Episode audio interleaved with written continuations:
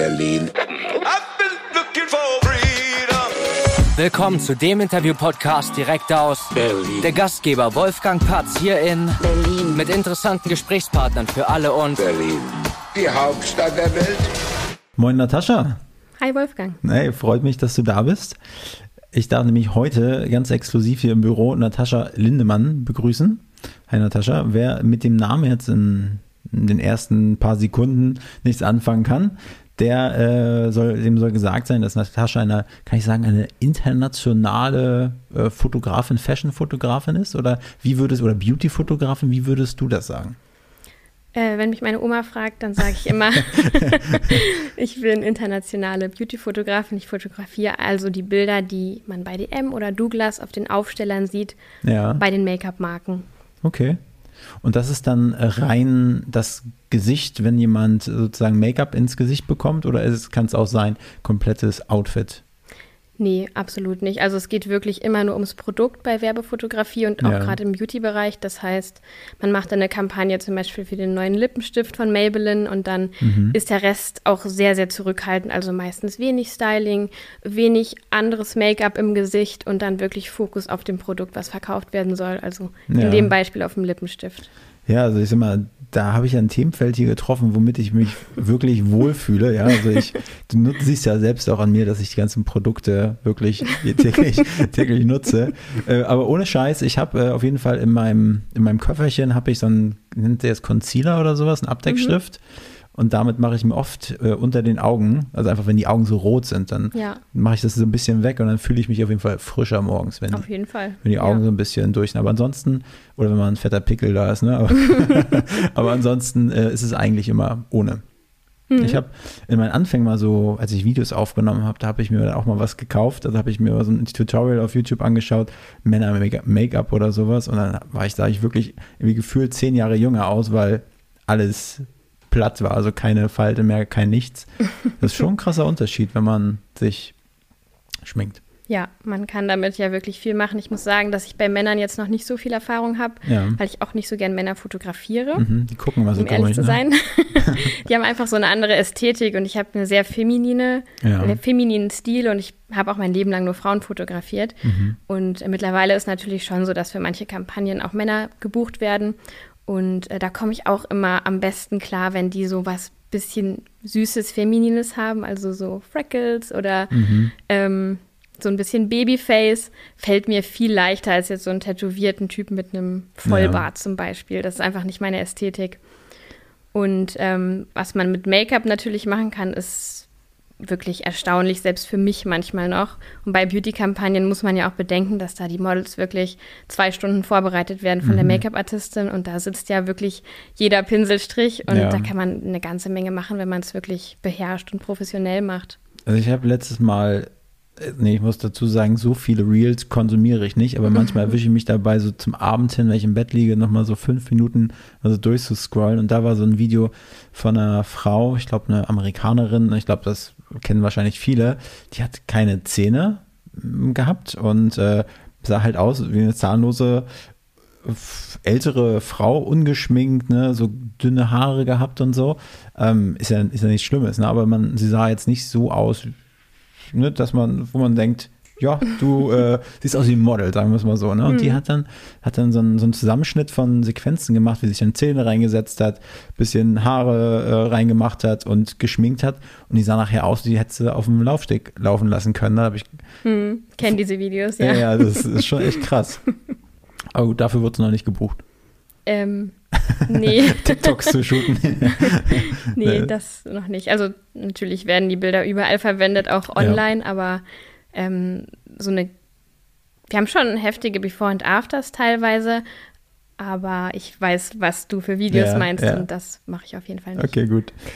Natascha, du bist ja gar nicht ursprünglich aus Berlin. Jetzt fragt man sich, warum ist denn Natascha hier auf dem Sessel? Sie wohnt schon seit, oder lebt seit sieben Jahren in Berlin. Äh, ist ja gar nicht so unüblich in Berlin. Ich glaube, also gefühlt ist in Berlin eh irgendwie, weiß nicht, 50 Prozent der Leute sind zugezogen. Ne? Was war für dich damals der Grund herzukommen? Das ist eine ganz witzige Story, muss ich sagen. Ich bin nämlich, ich habe mich innerhalb von einer Woche entschieden, nach Berlin zu ziehen und Ja. habe es dann auch tatsächlich gemacht. Mhm. Ähm, ich habe in, ähm, ich bin auf einem Dorf in der Nähe von Kassel groß geworden und bin dann mit meinen Eltern ausgezogen, über Österreich, über Göttingen, dann wieder in Kassel gelandet zum Studieren. Und da habe ich ähm, Soziologie in Göttingen studiert, aber ich habe in Kassel gewohnt. Mhm. Und habe aber nebenbei immer schon fotografiert. Und ich, mein Ziel war eigentlich immer, einen Marketing-Master zu machen und dann in die Werbung zu gehen, weil Werbung mich eigentlich schon immer interessiert hat. Und in Göttingen ist es halt möglich, mit einem Soziologie-Bachelor einen Marketing-Master zu machen. Und ähm, als ich dann in Kassel gewohnt habe, habe ich natürlich weiterhin fotografiert, hobbymäßig, und habe früher auch angefangen, nur Outdoor zu, zu shooten, weil ich kein Studio hatte. Ich hatte kein Geld für teures Equipment und dann nutzt man natürlich die Sonne. Und ich habe einen Fotografen gefunden in Berlin, äh, den ich total toll fand. Und ich habe mich da auf ein Praktikum beworben und wurde dann auch ähm, tatsächlich angenommen. Und das war sehr überraschend für mich. Und dann habe ich mich kurzerhand dazu entschieden, das auch wirklich zu machen und habe äh, bei der Uni gesagt, dass ich ein autodidaktisches Semester mache, um halt ein pra Praktikum zu machen in der Fotografie.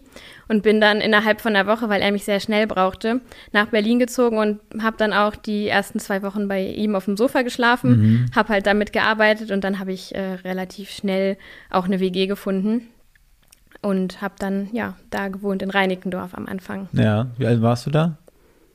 Boah, weiß gar nicht. Also da war ich Anfang 20, Ja. 23, Das ist eine versteckte Frage. Jetzt kann ich mir das hinrechnen, wie alt du bist. Ah, ja. 29 bin ich jetzt. Ja, okay. Werde in zwei Monaten 30. Ja. Bist aufgeregt? 30? Ja. Nö. Ich mache das erste Mal eine Party in meinem Leben. Hast du noch keine Eine Party Geburtstagsparty. gemacht? Ja. Ich feiere nie groß eigentlich, aber ich dachte mir, 30 muss jetzt mal sein. Mhm. Und ich habe eine ganz schöne Location gemietet. Ähm, den Loki Tower hier in Berlin. Ich Mhm. weiß nicht, ob du den kennst. Ist vielleicht auch ein ganz guter Geheimtipp. Ja, wir, alle, sind, die wir sind schon zuhören. mittendrin im Thema. Ja. Ja. Wirklich. Was ist der Loki Tower? Ähm, das sind diese Tower. Ich, ich bin ja echt schlecht mit ähm, Straßennamen. Ähm, In Friedrichshain? in? Friedrichshain, ah, ja, genau. Großen, da gibt es zwei Tower. Tor. Auf der linken und Ja. auf der rechten Seite. Und eins ist, glaube ich, eine Bar und das andere kann man mieten für Veranstaltungen. Ja, das ist wirklich sehr, sehr schön. Eine Freundin von mir hatte da Geburtstag gefeiert und das ist über den Mhm. Dächern von Berlin. Man kann wirklich alles überblicken und rundherum gibt es einen, so einen schönen Balkon und es ist wirklich eine sehr, sehr schöne Location. Ähm, den kenne ich tatsächlich und ich kann vielleicht eine ganz kleine Anekdote dazu geben. Und zwar habe ich einen Kum- ein Kumpel hat mich besucht und dann bin ich mit meiner Freundin und meinem Kumpel da lang gelaufen und dann haben wir gesehen, hey, da oben ist doch was. Und dann er ist immer so, äh, komm, lass uns mal gucken, was da ist. Und ich bin so, äh, nee, äh, wir sind da nicht eingeladen, das will ich nicht. Ne? Und dann sind wir mit einem Fahrstuhl hoch und noch ein Fahrstuhl und dann haben wir irgendwo geklingelt und uns hat einer aufgemacht. Und dann war das so eine Party, die da einer gebucht hat.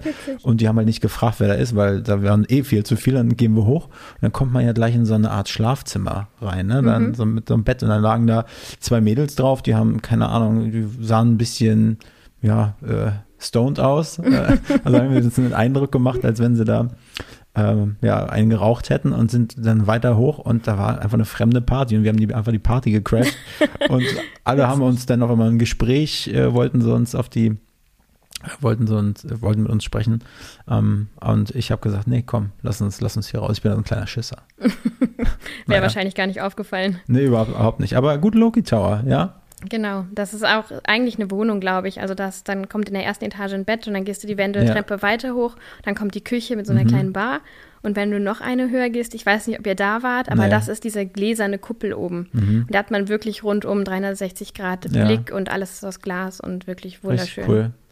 Gut, was kostet die Location zum, zum Mieten? Ähm, 1500 Euro Für den Abend. ohne Steuern, also 2000 Euro. Und da ist noch nichts mit Abend. drin. Nee. Also getränketechnisch kommt Nee, alles on genau, top, genau. ja. Okay. Ja, aber ich meine, für den 30. Ich habe meinen irgendwo in einer, ja, in so einem Raum halt gemacht. Mhm. Äh, war, war auch cool. Ähm, so eine Motto-Party. Vielleicht machst du noch eine Motto-Party draus. Ich mache eine Bring Your Own Cup Party. Bring your weil own ich cup. glaube, dass Mhm. wir dort keine richtige Wasch äh, Spülmaschine haben, um Ja. die Gläser zu waschen. Und dann fand ich das ganz witzig. Cool, Meine ja. Schwester hat das gemacht zu ihrem 18. Und ähm, da, das ist ganz witzig. So kommt man auch ins Gespräch, wenn dann irgendjemand aus einer Teekanne trinkt und der andere aus einer Ja. ho ausgehöhlten Honigmelone. Ja, finde ich und das cool. ist ganz gut, gerade wenn da Leute sind, die sich Mhm. vielleicht noch nicht untereinander kennen. Gut, aber wir sind ja schon ziemlich tief drin hier im Berlin-Game. Äh, was gefällt dir an Berlin prinzipiell? Weil ich würde sagen, äh, du kommst ja aus dem ländlichen Raum, hast du mir erzählt. Kassel heißt, hört sich ja erstmal noch groß an, aber du kommst ja aus einer Stadt aus dem Dörfchen mit vier Straßen, hast du erzählt. Genau. Wie heißt es? Ähm, Gottstreu heißt das Dorf Okay. und liegt direkt an der Weser. Wir haben tatsächlich vier Straßen und 250 Einwohner und man kennt wirklich jeden, jeder kennt jeden untereinander. Ich weiß genau, wer wo wohnt, wie die heißen, Ja. wer mit wem verwandt ist und ja, aus so einem Dorf komme ich. Okay. Und dann war Berlin natürlich erstmal total der Kulturschock für mich. Mhm. Ich meine, Kassel ist auch schon groß, aber ich hatte trotzdem immer noch so diese dörfliche Verbindung. Und als ich dann in Reinickendorf, äh, nach Reinickendorf gezogen bin, das war im Oktober. Und ähm, Reinickendorf, das war auch wirklich sehr, sehr grau dort, so ein Mhm. Plattenbau. Und ich war einfach nur froh, dass ich schnell eine WG gefunden hatte, Ja. um ehrlich zu sein, damit ich da von dem Sofa ausziehen konnte. Und da, ähm, ja, habe ich Berlin auch wirklich nicht gemocht. Und ich dachte, ich bleibe ein halbes Jahr da und gehe danach sofort wieder zurück in, meinen, in meine dörflichere Gegend, weil es wirklich grau war. Es hat geregnet, die Leute waren grumpy, äh, Tegel war noch geöffnet, den ganzen Tag sind Flugzeuge über die Wohnung geflogen. Und das habe ich wirklich nicht gemocht. Und Stimmt, das dann, ist ja jetzt gar nicht mehr. Also ich nee, kenne die Gegend. Das hat immer ordentlich gescheppert, da, Ja. wenn die Flugzeuge. den ganzen Tag Ja. wirklich. Ähm, ja, und da wollte ich auf jeden Fall nicht in Berlin bleiben. Ich habe es gehasst, um ehrlich zu sein, den, den ersten Winter. Mhm. Und als der Sommer dann kam, da habe ich eine ganz andere Seite von Berlin kennengelernt. Und das ist auch das, was ich an Berlin mag. Einfach den Sommer, den Vibe im Sommer, Ja. ähm, die Leute, die draußen sind. Und da ist einfach, das ist für mich so gegensätzlich, Winter Mhm. in Berlin und Sommer in Berlin. Ja. Hast du schon, bist du so eine Parksitzerin? Ich gehe gern spazieren. Also, ja, ich meine so auf der Wiese mit ein bisschen Humus und ein paar Paprika und so. ja, schon. Ja? Also Mauerpark, da Ja. am Hang. Ja, ich habe mich da auch zu hin entwickelt. Ja. Früher gar nicht, aber mittlerweile sitze ich auch ganz gern. Aber das ist schon krass, ne? Diese Parkkultur. Mir ist es nie aufgefallen in anderen Städten, aber jetzt in Berlin, wenn du irgendwo so eine Straße lang fährst, dann kommen die Rauchschwaden über die Straße, weil sie dann so ein richtiges Barbecue da machen. Ja, da werden Bierbänke, da wird ja alles mit angeschleppt. Ja. Teilweise auch Girlanden, da werden ganze Geburtstage Ja. gefeiert. Ähm, Habe ich auch noch nirgendwo anders gesehen. Aber gut, Reinickendorf ist jetzt, glaube ich, auch nicht prädestiniert dazu, jedenfalls aus meinen Augen, um zu der richtigen Berlin-Vibe, Nee. vor allen Dingen nicht im Winter kennenzulernen. Das ist halt schon Multikulti, was ja auch irgendwie schön ist, aber Reinickendorf würde ich, ja, ist auch nicht so meins. Nee, ich bin dann auch umgezogen. Also ich habe ein halbes Jahr da in der WG gewohnt und Mhm. dann bin ich nach Prenzlauer Berg gezogen. Ja, ja, das so eine ist Allee. Genau. Ähm, und das war schon viel grüner, ist eine familiäre Gegend. Mhm. Man ist aber trotzdem direkt an der Schönhauser und hat ja einerseits die Ruhe in der Nebenstraße, aber dann auch den Trubel in der, auf der Schönhauser Allee. ja, hast eine gute Gegend erwischt. Mhm. Und wo, wo, wo genau, da keine genauen Straßennamen, aber so, Ähm, Arminpark, Ja. kennst du das? mhm. Genau, da. Gibt es da schöne Restaurants in der Gegend? Wo wir beim nächsten Punkt wären. Restaurants, Prenzlberg. Ich bin ja immer scharf auf Berlin-Tipps. Du hast ja selbst gesagt, da war schon mal der eine oder andere dabei, den du ganz nützlich Mhm. fandest. Und da hast du dich doch bestimmt richtig krass vorbereitet hier. Ich habe auf jeden Fall meine drei Favorites mitgebracht. Ja. Also bei mir um die Ecke, wenn wir jetzt gerade da sind, da ähm, gibt es Weng Sheng. Das ist nun mal jetzt gerade kein Geheimtipp mehr. Das Diese kennen, ne? glaube ich, auch schon viele, Ja. genau. Und ich bin eigentlich überhaupt kein Schafesser. Ich mochte das, bis ich diese Schärfe, die es dort gibt, kennengelernt habe, auch überhaupt nicht. Und das sind, ähm, eigentlich machen die nur Handpulled Noodles. Da steht wirklich jemand in der Küche und man kann zuschauen, wie der die Nudeln zieht.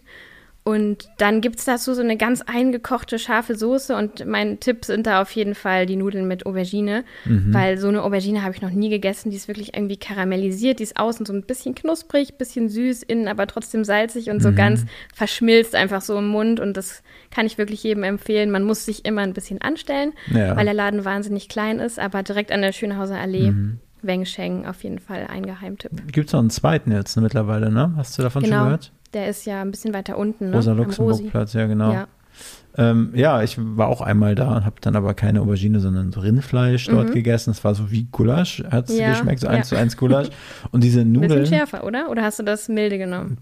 hab einfach, also ich weiß nicht, ich bin eh nicht so schärfeempfindlich, nicht so doll schärfeempfindlich. Ich weiß nicht, ob das richtig scharf ist. Das ist schon sehr scharf. Okay, dann also ich meine wahrscheinlich- Lippen bitzeln immer. äh, dann Und das ich, hatte ich noch nie in meinem Leben vorher. okay, nee, dann habe ich wahrscheinlich die, die Light Version genommen. Mhm.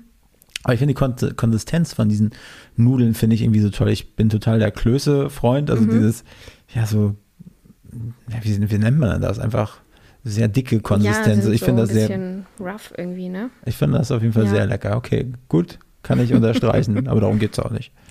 Es soll ja nicht Wolfgang äh, approved sein, sondern Natascha approved. Genau, dann komme ich auch schon zu meinem zweiten Tipp, den ich mitgebracht habe. Ja. Ähm, der ist in Friedrichshain. Ich habe mein Studio in Friedrichshain Mhm. und bin dann da auch häufig und guckt mir da natürlich auch so die umliegenden Restaurants an. Und da kann ich auch für alle Nicht-Veganer ähm, Like Thai Vegan empfehlen. Das ist ein komplett veganes Thai-Restaurant und da gibt es ähm, vegane Tapas. Mhm. Und die sind super, super lecker. Also da kann man auch wirklich alles bestellen. Mein Favorit ist Nummer 20. Das ist so ein Curry-Reis, so ein angebratener, so ein Klebereis, der dann aber so ein bisschen knusprig angebraten ist. Ja. Ist wirklich super und ich habe es schon ein paar Mal versucht nachzumachen, aber da kommt man einfach nicht dran. Und Ja. auch für alle Nicht-Veganer, also ich gehe da mit sehr, sehr vielen Leuten, mit denen ich shoote, Mhm. ähm, ist das immer so mein, ja, After-Shooting-Food. Like Und- Thai Vegan. like Thai Vegan, genau. Okay, und Nummer 20. Das heißt, du bist da öfters, hast du ja gerade gesagt. Ja, ich bin eigentlich, also darauf freue ich mich auch immer schon, wenn das Shooting vorbei Mhm. ist, dann abends dort essen zu gehen. Wo ist denn dein, dein, dein äh, Studio? In der Nebenstraße von der Warschauer. Ja. Okay. Äh, so in der Nähe vom RAW-Gelände, sage ich immer. Mhm. Ja, gut. Sind wir ja quasi Nachbarn. Ja. Ja, von daher auch in der Nähe. Okay, Nummer zwei. Und Tipp Nummer drei. Nummer drei ist auf jeden Fall mein Lieblingsfrühstückscafé. District Coffee. Das ist in Mitte. Ja. Und da gibt es wirklich den besten French Toast. Okay. Mit Heidelbeeren und Ahornsirup. French Toast ist wirklich eine richtig gute Sache. Ne? Mm, der ist super gut. Was ist ein French Toast? Ist ja so irgendwie ein Ei, mm, irgendwie so ein Ei und Milch und irgendwas und Zimt und so, ne? So eingesaugtes Toast und was dann in der, Fran in der Pfanne angebraten wird. Ja, bei denen ist die Besonderheit, dass sie das mit so einem Brioche-Brot machen. Ja. Das heißt, es ist sowieso schon sehr, sehr soft und dann so ein bisschen angebraten in Butter Mhm. ähm, mit dem Ahornsirup und karamellisierten Nüssen Mhm. und dann der Frische von den Heidelbeeren. Und dann machen die da auch immer noch so ein, sowas wie so eine Frischkäse-Creme oder Ja. sowas obendrauf. Und das ist wirklich himmlisch gut. Habe ich dir eigentlich gesagt, dass ich Hunger kriege?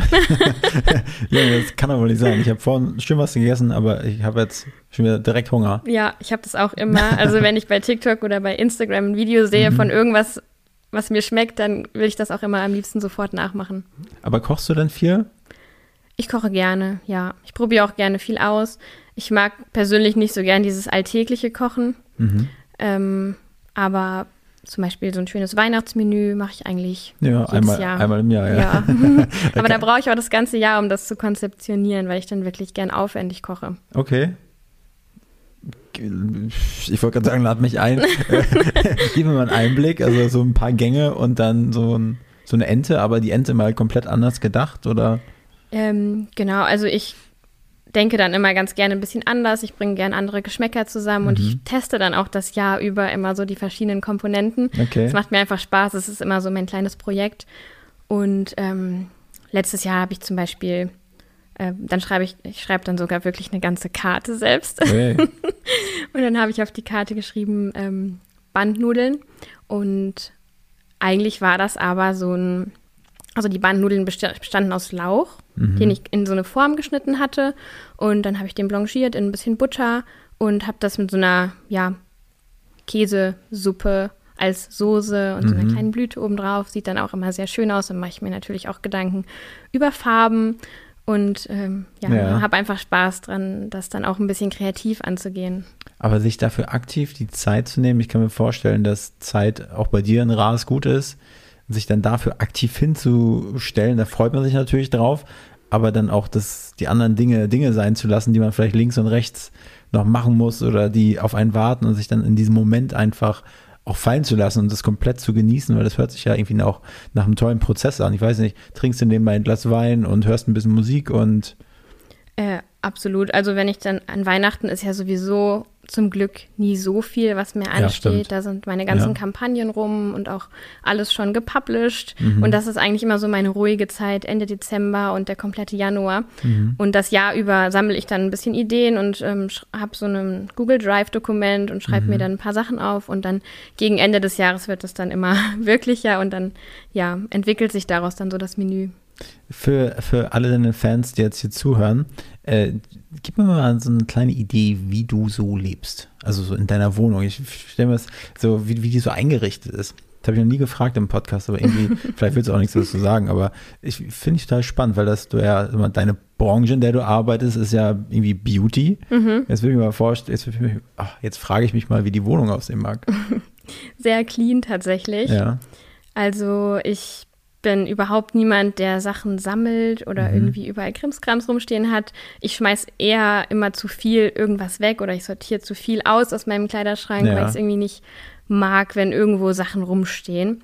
Und deswegen, ich hab, halte alles eigentlich in hellen Farben. Ich mag Licht sehr gerne. Deswegen bin ich auch, arbeite ich in meinem Studio auch sehr, sehr gut, weil das so ein Industrieloft ist Ja. und einfach sehr, sehr viel Licht reinkommt. Und das habe ich auch in der Wohnung eigentlich so. Schöner Altbau, große Fenster, Ja. einen ganz langen Flur, wo ich äh, jetzt plane, so eine kleine Galerie zu machen, weil Mhm. sich das einfach anbietet. Mit, mit Bildern von dir, die du Ähm, nicht von mir, von Künstlern, die ich mag. Ja, okay. äh, vielleicht auch ein Bild, was ich gemacht habe, aber dann wird es auch sehr schwer, das auszuwählen. Ja. Ähm, ja, weil du aber eher alle, mit alle deine Kunst. Bilder magst.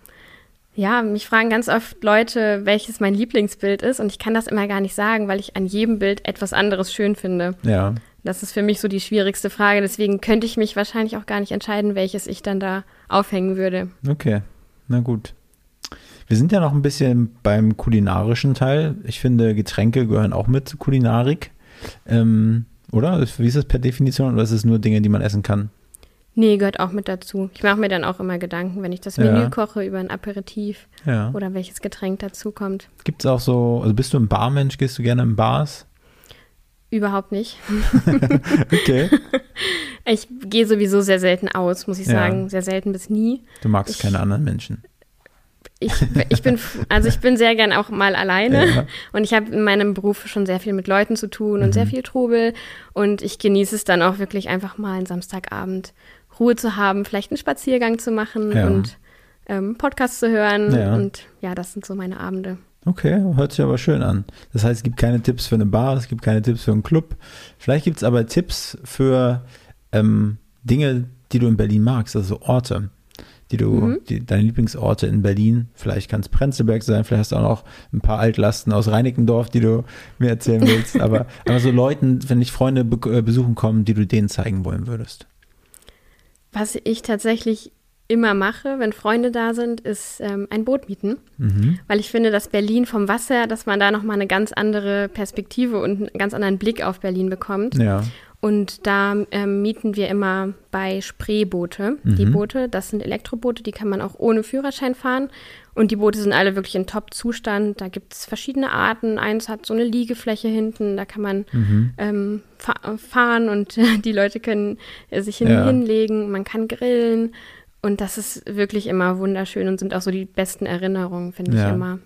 Die kann man doch, wo- ich glaube, ich habe mir auch schon mal so ein Ding ausgeliehen. Ist das nicht hinterm Sisyphos da noch hinten raus? Also an der Rummelsburger Bucht hint- dahinter? Ja, genau. Gen- Diese komm. dunklen Boote. Genau, mit so einem Grill auf dem Ja, Boot. Ja, kann man genau. dazu mieten. Ja, ja, das ist cool, das stimmt. Das ist richtig schön. Und das Gute ist halt, dass man die wirklich auch ohne Führerschein fahren kann. Mhm. Ähm, ich habe einen Führerschein, aber ich bin. Bootsführerschein? Hm, Ui, wie kamst, wie kamst du dazu? äh, wir gehen immer segeln mit der Familie ja, und äh, da haben wir dann mal einen Segelschein gemacht und dann habe ich auch gleich Motorboot mit dazu gemacht. ja. Das heißt, du bist, äh, fühlst dich wie ein Fisch im Wasser auf dem Wasser. Oder ist das für Ich also bin gern auf dem Wasser, ja. Also ich hätte das, ich hätte da, glaube ich, ein bisschen Bammel, so wenn also ein großer Tanker von vorne kommt hier in Berlin, sind ja auch schon recht große Boote, also einfach so große Transportboote, die hier so rumschippern. Hm. Da musst du ja auch so ein bisschen die Regeln kennen, ne? wo darfst du nicht fahren und wo darfst du fahren. Auf jeden Fall, ja, dafür gibt es ja dann Regeln. ja. Und ähm, wir fahren aber häufig auf den Müggelsee. Ja, Und da sind eigentlich auch immer nur kleine Sportboote unterwegs. aber der Weg dahin ist steinig. Geht eigentlich. Ich habe eine Rot-Grün-Schwäche Also- und ich habe die, die, so, die okay. Zeichen, die haben ja auch mal grüne und die rote Tonnen. Farben. Nee, ja, na, okay, wenn du dann auf der falschen Ja, ja, Seite fährst, dann genau. das kann nicht so gut enden. Aber äh, die Leute erklären einem das echt gut und da gibt es auch so eine Karte, Mhm. auch für Laien, wo dann alle Zeichen, die einem begegnen auf dem Weg, nochmal erklärt werden, wo man ankern darf, wie das funktioniert und man kann auch wirklich einfach nur straight durchfahren zum Müggelsee, dann dort ankern und da Mhm. einfach gute Musik anmachen, grillen, ein bisschen schwimmen Ja. und man muss ja gar nicht so viel rumfahren, wenn man sich damit nicht so wohl fühlt. Ja. Und in die Stadt zu fahren, da braucht man sowieso einen Funkschein, das heißt, das geht dann eh nur, wenn man einen Führerschein hat. Okay, gut. Also das heißt, Spree, äh, also Berlin von der Spree aus, ist ein Teil, den du dir zeigst. Was zeigst du noch gerne? Ähm, das war Bali tatsächlich. Ja. Das ist so ein bisschen meine Oase. Mhm. Ähm, und da gehe ich auch super gern, wenn Freundinnen da sind, dann gehe ich mit denen dahin, ob Sommer oder Winter. Ja. Und das ist ja so ein kleiner Wellness-Tempel, Mhm. angelehnt an Bali. Und da sind wir dann den ganzen Tag. Das Schöne ist, dass es einfach äh, Digital Detox ist. Das heißt, ich kann da gar nicht mein Handy rausholen und arbeiten oder irgendwas machen. Mhm. Und für mich ist das dann wirklich so, wenn ich den ganzen Tag da bin, dann wie Urlaub. Also wenn ich abends Ja. nach Hause komme, ich bin so entspannt. Gibt's noch was? Noch ein Tipp. Ähm. Mauerpark auf jeden Mhm. Fall, Ja. sonntags. Ja, Mauerpark ist gut. Da gehe ich auch immer gerne hin, gerade wenn jemand zu Besuch ist, weil das auch, das spiegelt so ein bisschen Berlin für mich wieder. ja. Wenn man wirklich diesen Berliner Vibe im Sommer haben möchte, dann liebe ich das im Mauerpark. Und wie wir vorhin schon hatten, vielleicht auf einer Decke ein paar Snacks mitnehmen Ja. und dann einfach dort Sonnenuntergang gucken und ein bisschen Musik hören. Hast du schon mal selbst gesungen dort im Mauerpark in der Karaoke-Session? Aber ich, das steht noch aus. Also ich will das unbedingt machen. Ja. Das ist so eine kleine Challenge, die ich mir mal irgendwann selbst gesetzt habe. Mhm. Hab's mich aber noch nicht getraut. Du hast mir ja vorhin erzählt, was du an Berlin magst, aber gibt es auch Dinge, die du nicht magst? Auf jeden Fall, und zwar den Winter. Ja.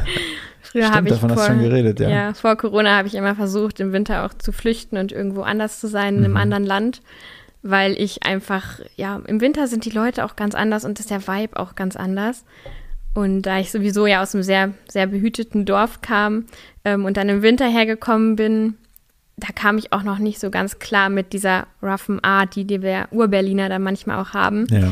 Und das hat mich dann auch ein bisschen überrumpelt und mittlerweile habe ich mich aber dran gewöhnt und das geht dann da rein und da raus, wenn, Ja. ich, wenn einmal jemand anpumpt. Ich hatte zum Beispiel äh, ganz am Anfang in der Bäckerei mal so eine Situation, äh, wo ich dann an der Reihe war und die Dame hat mich dann gefragt, was willst du? Mhm. Und das käme bei uns halt niemals vor, so ein Wortlaut. Ja. Und das war für mich schon ein bisschen überrumpelnd dann. Aber ich wollte doch nur Ja, einen Berliner kaufen. Das heißt nicht Berliner, das heißt Pfannkuchen. ja, genau. Okay, ja, ich verstehe, ich kenne das auch. Ich habe so eine ähnliche Situation auch damals gehabt. Als gut erzogener, gut bürgerlicher, junger, junger Herr und dann hier im Osten von Berlin, dann wurde ich auch das ein oder andere Mal angepumpt, das stimmt. Okay, ähm, Fotografie. Deshalb bist du ja da, da, wo du heute bist, da- dafür bist du ja bekannt. Ähm, nimm mich doch mal mit auf die Reise, wie du dazu gekommen bist. Eigentlich eine ganz simple, banale Frage, aber ich glaube, die ist, die hat's in sich. Genau, das ist auch eine relativ witzige Geschichte, weil das alles ja gar nicht so geplant war bei mir. Ja. Ähm, ich habe ja Soziologie studiert und ich habe vorhin schon gesagt, dass ich mal in Österreich gewohnt habe, Mhm. weil ich dort nämlich angefangen habe zu studieren, das erste Jahr. Und ich habe immer nebenbei in der Gastronomie gearbeitet früher. Es hat mir Spaß gemacht und das war so meine Nebeneinkunft. Und dort habe ich bei einem Griechen gearbeitet. Die hatten gerade jemanden, der die Website neu gemacht hat und das war witzigerweise ein Fotograf. Und der hat mich dann damals gefragt, ob ich nicht mal ein paar Fotos von mir haben möchte. Äh, der hatte nämlich einen Auftrag, Fotos zu machen für einen Dirndl-Shop in Innsbruck und hat dafür noch Models gesucht. Und welches Mädchen möchte nicht mal schöne Bilder von sich und die der Mutter schenken oder der Oma? Und deswegen habe ich dann auch zugesagt. Und im Endeffekt hat mich das Shooting aber total verschreckt, weil ich dann doch in einem sehr, sehr professionellen Job gelandet bin und dann äh, dort auch wirklich eigentlich abliefern musste. Und er wollte, dass ich pose und ich wusste überhaupt nicht, was ich machen soll. Und ähm, habe dann nach dem Shooting noch mit dem Kaffee getrunken und der, ähm, der war der Inhaber dieser Werbeagentur, mit der er die Website gemacht hat und war irgendwie 50, seine Kinder waren aus dem Haus und dann habe ich halt gesagt, dass das nichts für mich ist mit dem Modeln. Und dann hat er mir seine Kamera gegeben und meinte so, vielleicht ist ja eher fotografieren was für dich. Und ich sollte dann ein Bild machen von einem Hund, der am Nachbartisch saß. Habe ich dann auch gemacht und er hat dann natürlich alles eingestellt. Ähm, und das Bild sah dann sehr, sehr cool aus für damalige Verhältnisse. Die Handys hatten noch gar nicht so eine Qualität und diese Unschärfe im Hintergrund hat man wirklich nur mit professionellen Kameras hinbekommen. Mhm. Und da war ich so überrascht, wie gut dieses erste Bild, was ich gemacht hatte, schon geworden ist, dass ich dann gesagt habe, ja gut, dann äh, lass uns das doch machen. Er hat nämlich dann vorgeschlagen, dass er mir das quasi so ein bisschen beibringt und wir ab und zu mal rausgehen und das haben wir dann auch tatsächlich gemacht. Und das war wirklich deine erste Erfahrung mit einer Kamera? So, so richtig oder jetzt gut zu Hause Familienfotos mal vielleicht gemacht, aber nicht so, dass du gesagt hast, ja, ich, ich fotografiere gerne. Ich habe schon immer gern fotografiert, ist mir dann im Nachhinein klar geworden. Also ich habe wirklich auch im, im, Kindergarten schon Bilder mit meiner jetzt auch noch besten Freundin gemacht, mhm. ähm, mit der, mit so einer kleinen Kamera von meinen ja. Eltern. Und kleine Kameras und alte Videokameras hatten wir immer zu Hause, mhm. aber halt keine professionellen Spiegelreflexkameras. Ja. Und das war dann mein erstes Foto mit einer professionellen Kamera. Okay. Und dann, das war noch in Innsbruck dann. Wie ging es dann weiter? Genau, das war relativ am Anfang meiner Zeit in Innsbruck und ich bin ja ein Jahr dort geblieben. Und dann hatte ich im Prinzip dieses eine Jahr mit ihm, um meine komplette Fotografie-Ausbildung zu durchlaufen. Mhm. Also wir sind dann wirklich jede Woche rausgegangen, sind mal auf den Berg gewandert, haben Landschaften fotografiert, haben Fahrradrennen auf der Straße fotografiert, also mhm. Sport. Dann sind wir mal nachts rausgegangen, haben Langzeitbelichtungen gemacht im Park und wirklich alles, was man mit der Kamera machen kann, hat er mit mir dann in diesem Jahr durchgemacht. Mhm. Und als ich dann wieder nach Deutschland gekommen bin, nach Göttingen, habe ich angefangen, ähm, meine Schwester zu fotografieren und Freundinnen und so ein bisschen ja Porträtfotografie zu starten, Outdoor. Ja. Und dadurch hat sich das dann entwickelt. Damals hat man sich noch eine Facebook-Seite gemacht, hatte ich dann natürlich auch. Dann kamen die ersten Anfragen rein und dann hat sich das halt irgendwann wirklich dahin entwickelt, dass ich nur noch Frauenporträts gemacht mhm. habe und dafür dann auch bekannt war. Und äh, da war ich dann irgendwann relativ gut drin und wollte halt so den nächsten Step wagen. Und da kam dann die Beauty-Fotografie und Studiofotografie mhm. wirklich ins Spiel. Und so bin ich auf den Fotografen gekommen, der ja. mich dann im Endeffekt mit dem Praktikum nach Berlin gebracht hat. Und äh, dieser, dieser Herr, der dich da in Innsbruck quasi, der dir erstmal so das, das Handwerkszeug an die Hand gegeben hat, hast du dem noch Kontakt? Leider nein. Also ich wusste damals noch gar nicht, was passieren wird und was ja. der eigentlich für, was der mir eigentlich Gutes getan hat für mein Leben. Mhm. Und ich habe schon häufiger versucht, das rauszufinden. Ich weiß nur noch, dass er Toni heißt. Mhm. Also wenn jemand einen Toni kennt, der eine Marketingagentur und Werbeagentur in München hat, mhm. ähm, jetzt wahrscheinlich so 60, 70 Jahre alt ist, mhm. dann super gerne melden. Okay, gut. An dieser Stelle. Ja, den Aufruf leite ich auch nochmal gerne weiter dann intern. okay, ja, das wäre doch cool. Ja. Äh, aber krass, ne, wenn man so ein Jahr, man weiß nicht mal den Nachnamen von denen. ja, das, da war ich halt auch 18, 19, ja. ne? Mhm. Ähm, das war dann damals ein Hobby für mich und das hat das Ganze mit Berlin und mit Beauty-Fotografie hat sich ja auch erst Jahre ja. später entwickelt. Da hatte ich schon gar keinen Kontakt mehr zu den ganzen mhm. Innsbrucker Leuten. Ja. Und hattest du damals schon eine eigene Kamera? Oder hast, oder hast du immer seine genommen? Oder? Ich hatte dann immer seine, der hatte zwei und hat mir eine ausgeliehen als Dauerleihgabe für das ja. Jahr. Und in, äh, als ich nach Göttingen gezogen bin, habe ich mir dann eine eigene kleine Kamera gekauft. Mhm. Was war das für eine Kamera? Von was für einer Marke? Äh, das war eine Canon EOS 350D. Ist das so Einsteigermodell gewesen? Genau, ja. Und auch ein 50 mm Objektiv. Also wer sich ein bisschen auskennt, das ist ein Objektiv, mit dem eigentlich viele starten am Anfang, weil es einfach sehr günstig ist, sehr leicht. Und ähm, für Porträts super, also viel bessere Ergebnisse produzieren kann als die Kit-Objektive, ja. die meistens dabei sind, wenn man eine Kamera kauft. Ja, dann hast du den Hintergrund schon so schön verschwommen, ne? Und das, genau, ja, ja, okay. kann man damit machen. Kann man, muss man auch nicht. okay, gut. Und, und dann, ähm, mal, hast du dann erzählt, äh, du warst nachher bekannt für deine Porträts. In welchem Rahmen warst du bekannt? Also auf Facebook oder äh, wurdest du da auch schon irgendwie gebucht? Hast du dafür auch schon Geld bekommen? Ich habe dafür auch schon Geld bekommen, ähm, wurde über Facebook gebucht und mhm. das waren so die Anfänge. Da haben mich wirklich auch Privatkundinnen aus der Gegend gebucht, um mhm. einfach auch bei, für Facebook neue Profilbilder zu machen. Ja. Und äh, wirklich Hobbymodels ganz am Anfang noch. Da gab es diverse Facebook-Gruppen, wo man mhm. sich connecten konnte. Äh, da habe ich auch teilweise Foto-Walks mitgemacht in ja. Kassel. Und ja, das war so, ja, so eine Hobbyzeit einfach. Und hast du dir dann auch schon irgendwie ein Studio gemietet dazu oder war das mehr draußen oder bei denen zu Hause? Hast du da Kameralicht schon mitgeschleppt? Hast einen Assistenten gehabt oder? Nee, auf jeden Fall nicht. Ich hatte nur meine Kamera und dann irgendwann auch einen Reflektor. Aber ich war ja auch noch am Studieren und ähm, hatte gar nicht das Geld erstens für ein eigenes Studio und äh, mhm. eigenes Blitzequipment. Und ich fand es auch nie besonders schön im Studio mhm. zu fotografieren, weil ich, äh, ich mochte diese Kreativität, die man hat, wenn man rausgeht und mhm. einfach schaut, hey, was kann ich heute machen, wie ist das Licht, wo sind wir hier gerade und ja. was kriege ich aus der Situation, in der ich gerade bin, was kann ich damit machen. Mhm. Equipment zum Fotografieren, ja, also Reflektor. Was ist ein Reflektor? Vielleicht kannst du mich mal kurz in den, in den, äh, in das Grundequipment eines Fotografens äh, mitnehmen. Also auf jeden Fall eine Kamera. Genau, ein Reflektor benutzt man eigentlich, um ja, das Licht zu spiegeln, sage ich mal so. Ich versuche das mal für Laien ein bisschen zu erklären. Also das ist ein rundes, äh, eine runde Platte mhm. oder sowas. Und auf der äh, Oberfläche ist zum Beispiel so ein silberner Stoff. Mhm. Und wenn man zum Beispiel schon mal draußen mit seinem Handy äh, war in der Sonne und ab und zu sieht man, dass zum Beispiel glänzende Oberflächen spiegeln mhm. manchmal aufs Gesicht. Damit kann man Leute auch ganz mhm. schön blenden. Ja. Dann kommen so Lichtspots.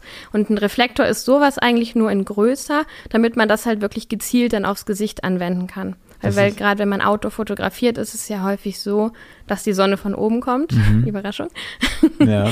Und ähm, damit versucht man dann einfach das Licht, was von der Sonne kommt, auf das Gesicht umzulenken, ah, ja. damit man ein besser beleuchtetes Bild hat. Also keine, keine, also man benutzt in der Regel dann kein Licht draußen, also keine Leuchten in dem Sinne, sondern nutzt das natürliche Licht und versucht es mit dem Reflektor zu lenken. verstärken ja, oder zu lenken. Ja. Genau.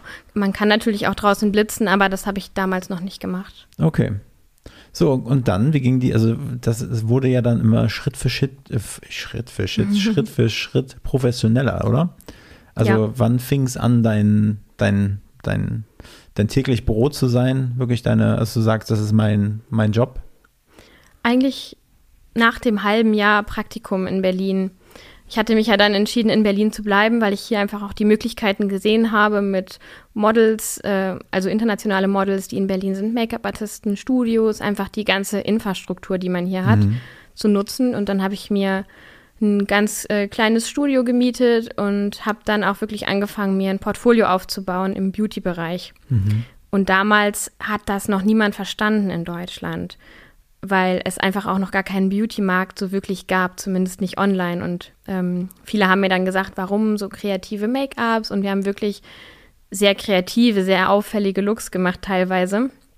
Und dann ähm, habe ich es aber einfach gemacht, weil es mir Spaß gemacht hat und nicht unbedingt, um damit dann äh, groß erfolgreich zu werden oder das zu meinem Job zu machen. Das hatte ich in, in dem Stadium noch gar nicht auf dem mhm. Schirm, sondern ich habe einfach das geliebt, kreativ zu sein, mit Leuten zusammenzuarbeiten. Und dann hatte man auch irgendwann so sein festes Team und seine Freundinnen, mit denen man sich dann halt einfach immer wieder getroffen hat und einem Portfolio gearbeitet hat. Und das habe ich dann so ein Jahr wirklich durchgezogen. Da habe ich sehr viel gearbeitet, also gearbeitet, in Anführungsstrichen. Das hat sich halt immer angefühlt wie ein Hobby. Weil es kein Geld dafür gab. Es gab kein Geld und es hat mir einfach auch so viel Spaß gemacht, dass ich nie dachte, boah, ich muss jetzt schon wieder ins Studio oder ich ja. muss das jetzt machen, sondern ich war jeden Tag super motiviert und äh, wollte einfach immer neue Bilder machen und das dann auch zeigen, meine Arbeit und halt auch besser werden natürlich. Ja. Äh, ich war dabei, genau. Du hast dann ähm, dir Künstlerin, ähm, also du hast mit denen, wie hast du die gefunden? Was, was war da für dich das, ja, das Auswahlkriterium, dass man, dass die auch schon irgendwie eine Reichweite mitgebracht haben, die das dann geteilt haben, um dich ein bisschen zu pushen oder waren das einfach welche mit interessanten Gesichtern? Du meinst die Models, oder? Genau damals war das ja noch so, dass ich war ja noch total unbekannt. Ich hatte ja, ja noch kaum Shootings gemacht in mhm. dem Bereich. Und das war gerade so ein bisschen der Übergang, wo die Foto-Community von Facebook auf Instagram gewechselt ist, so 2017. Deswegen hatte ich mir dann auch gleich am Anfang eine neue Instagram-Seite gemacht und ja. wollte dann dort halt auch wirklich nur noch Studiofotografie zeigen, weil das ja dann mein neues Ding war. Mhm. Und da hatte ich auch Glück, dass ich im Praktikum wirklich viele Leute kennengelernt habe, mit denen ich mich gut verstanden habe und ähm, ganz am Anfang hatte ich zweimal sehr großes Glück, dass ich mit einem Model geshootet habe, die aus Griechenland war. Und die hatte ich äh, im Praktikum kennengelernt und wir haben uns gut verstanden. Mhm. Und ich hatte ja vorher beim Griechen gearbeitet. Ja. Das heißt, ich konnte so ein bisschen Griechisch. Ja. Und ähm, deswegen waren wir uns eigentlich gleich sympathisch. Ja. Und dann hat sie sich dazu bereit erklärt, mit mir das erste Shooting zu machen, obwohl ich halt noch überhaupt gar keine Erfahrung hatte und ich konnte auch keine Bilder zeigen. Und das Gute war, dass sie schon ein sehr erfolgreiches Model war. Und eine Woche bevor ich mit ihr shooten durfte, mhm. hatte sie auch ein Vogue-Cover, was auch so ihr, ihr Höhepunkt der Karriere ja, war. Krass. Und da hatte ich einfach Glück, dass ich dann eine Woche später mit ihr shooten durfte als international erfolgreiches, renommiertes Model. So ein Glück muss man halt erstmal am Anfang auch haben, wenn man startet. Und danach hatte ich das gleiche nochmal mit darfst einem anderen Model. darfst du ihren Namen verraten? Elisabeth Aronis. Elisabeth Arome, äh, Arones. Hallo, Einladung folgt. Jammers. Die wäre tatsächlich äh, sehr interessant, wahrscheinlich auch für den Podcast. Obwohl ich glaube, dass sie mittlerweile wieder ähm, auf Kreta lebt okay. und gar nicht mehr in Berlin. Aber sie ist bestimmt ab und zu mal da. Kann sie Deutsch? Ja. Okay, ja gut. Wenn sie mal hier ist oder auch online, das kriegen wir schon hin. Ja. Das ma ich mache alles möglich. okay, gut. Das ist ein cooler Zufall. Aber ähm, was hat dir das gebracht? Also einfach, ich meine, du hast dann mit ihr geshootet und hättest ja dann sagen können, äh, draußen auf der Straße, hey, ich habe mit ihr geshootet, aber keiner hätte es gehört, ne? Wie, also wie, wie, wie, hat, wie, hat, wie haben davon Leute erfahren, dass du mit ihr geshootet hast? Ich habe die Bilder zu einem Magazin eingesendet. Ui. Und das war am Anfang auch so ein bisschen die Richtung, in die ich gehen wollte weil ich das einfach mochte, so kreative Strecken zu erstellen mit einem Meaning dahinter, also Editorial-Fotos. Da ähm, bauen die Looks zum Beispiel immer aufeinander auf und dann reicht man sechs verschiedene Looks oder sechs verschiedene Bilder oder auch mehr in einem, zu einem Magazin ein mhm. und dann kann das Magazin entscheiden, ob es die veröffentlichen möchte oder nicht. Und da war natürlich mein Glück, dass die erste Strecke dann auch gleich in ein Magazin gekommen ist mhm. und dadurch andere Leute auf mich aufmerksam geworden sind und ich da, dadurch auch den Trust hatte, mit nur einer Strecke im Portfolio gleich mit relativ guten Leuten zusammenarbeiten ja. zu können. Was war das für ein Magazin? Ähm, das hieß Institute Magazine. Okay. Das ist primär ein Online-Magazin, aber gerade in dem Beauty-Bereich von früher mhm. war das sehr renommiert und wenn du da eine Veröffentlichung hattest, dann hat das schon was bedeutet. Ich glaube, jetzt ist es nicht mehr so cool wie früher, ja, aber wie damals, Facebook, oder? Ja, genau, es entwickelt sich ja alles weiter. Okay. Und das, das zweite Model? Die Laura, die habe ich dann nach der Elisabeth geshootet. Mhm. Und zwar bevor die Bilder von Elisabeth draußen waren. Das mhm. heißt, die wusste noch gar nichts davon. Ja. Und ähm, die habe ich auch im Praktikum kennengelernt. Und bei ihr das Gleiche. Also sie hat direkt nach unserem Shooting dann auch eine Veröffentlichung in der Vogue gehabt. Okay. Was natürlich auch nochmal super für mich war. Das heißt, meine allerersten beiden Strecken waren halt gleich mit wirklichen äh, Top-Models damals aus der Szene. Und dann äh, hast du ihre Bilder auch wieder eingesendet und die wurden auch wieder veröffentlicht? Genau. Und dann fing der Ball an zu rollen. Also war das dann schon in Anführungsstrichen so einfach, so simpel dann? Nee, das hat mir einfach nur den Vorteil gebracht, ja. dass ich mit guten Models arbeiten konnte. Ja. Weil es am Anfang für die Fotografen, die starten, ist es halt schwierig, weil du bist auch immer nur so gut wie dein Team im Endeffekt. Mhm. Das heißt, wenn ich als Beginner-Fotograf ein Model habe, die unerfahren ist, einen Make-up-Artisten habe, die nicht weiß, wie ich für Beauty-Bilder das Make-up brauche, weil das ist ein Unterschied zu dem Make-up, was man long-lasting macht oder für Hochzeiten. Mhm. Und das ist natürlich ein enormer Vorteil, wenn man gleich am Anfang sich irgendwie ähm, das möglich machen kann, mit schon Leuten zu arbeiten, die besser sind als man selbst. Ja, und auch bei diesen beiden ersten, also Strecken, hattest du da schon Helferlein? Also äh, Make-up-Artist und so, hast du das alles selbst gemacht? Nee, ich hatte tatsächlich schon eine Make-up-Artistin. Ja. Und mit der habe ich dann auch, ja, das Jahr, das Portfolio Portfolio, ja, nenne ich es mhm. mal so, über habe ich mit ihr dann zusammengearbeitet. Okay. Und äh, macht, macht ihr immer noch was zusammen? Die ist jetzt leider ähm, in, nee, wo ist sie hingezogen? Nach Rumänien gezogen, ah, ja. weil sie ursprünglich Rumänin ist und mhm. da ist der Kontakt halt dann auch leider abgebrochen, ja. weil das einfach zu weit entfernt ist. Okay, und das war alles schon in Berlin dann? Das war in, in Berlin und wie ging es dann weiter? Wir haben jede äh, Woche Shootings gemacht und jeden Tag drei hochwertig bearbeitete Bilder auf Instagram gepostet, mhm. ohne Geld dafür zu bekommen. Ja. Weil äh, und wer zum Beispiel schon mal ein professionelles Shooting hatte oder vielleicht selbst Fotograf ist, der weiß, wie viel Arbeit hinter so einem wirklich High-End Beauty retuschierten Bild steckt. Man muss nämlich nicht nur das ganze Shooting planen, ähm, das Shooting machen, die Bildauswahl machen, sondern die Retusche dauert pro Bild auch noch mal zwei bis drei Stunden und damals hat sie mich eher vier Stunden gekostet, weil ich ja noch so am Anfang war und einfach noch nicht die Routine auch in der Retusche hatte. Ja. Und da, da merkt man mal, wie viel Arbeit hinter drei hochwertig retuschierten Posts bei Instagram am Tag steckt. Also Ja. ich habe wirklich 24-7 Ja. durchgearbeitet für ein Jahr. Mit welchen Tools machst du das? Ist es Photoshop oder Lightroom oder was, was, was nutzt man da? Ähm, Im Moment nutze ich Capture One, um Ja. das Color Grading zu machen und auch direkt in den Laptop reinzushooten während des. Shootings. Und danach benutze ich Photoshop. Okay, um dann so ein bisschen ein paar Unebenheiten auszugleichen. Genau, und das ist das, was gerade auch so lang dauert, okay, gut. weil man wirklich sehr nah ranzoomt und Ja. ja, das schon fast auf Porenebene macht. Krass. Äh, und ja, ist dann aber eigentlich die Kunst des, des Fotografieren oder des Nachbearbeitens der Bilder? Ich glaube, das ist, spielt alles zusammen und Ja. daraus entsteht ja auch nachher der eigene Stil. Ja, Also das geht schon vom, von der Zusammenstellung von vom Team bis über den Look bis zum Licht, Mhm. Kameratechnik, Objektivauswahl Ja. und dann über die Bearbeitung. Also das spielt Mhm. alles eine große Rolle. okay. Lass uns doch mal jetzt aus dieser Zeit des äh, Portfolio-Erstellens rausgehen. Was, wa, wie ging es dann weiter?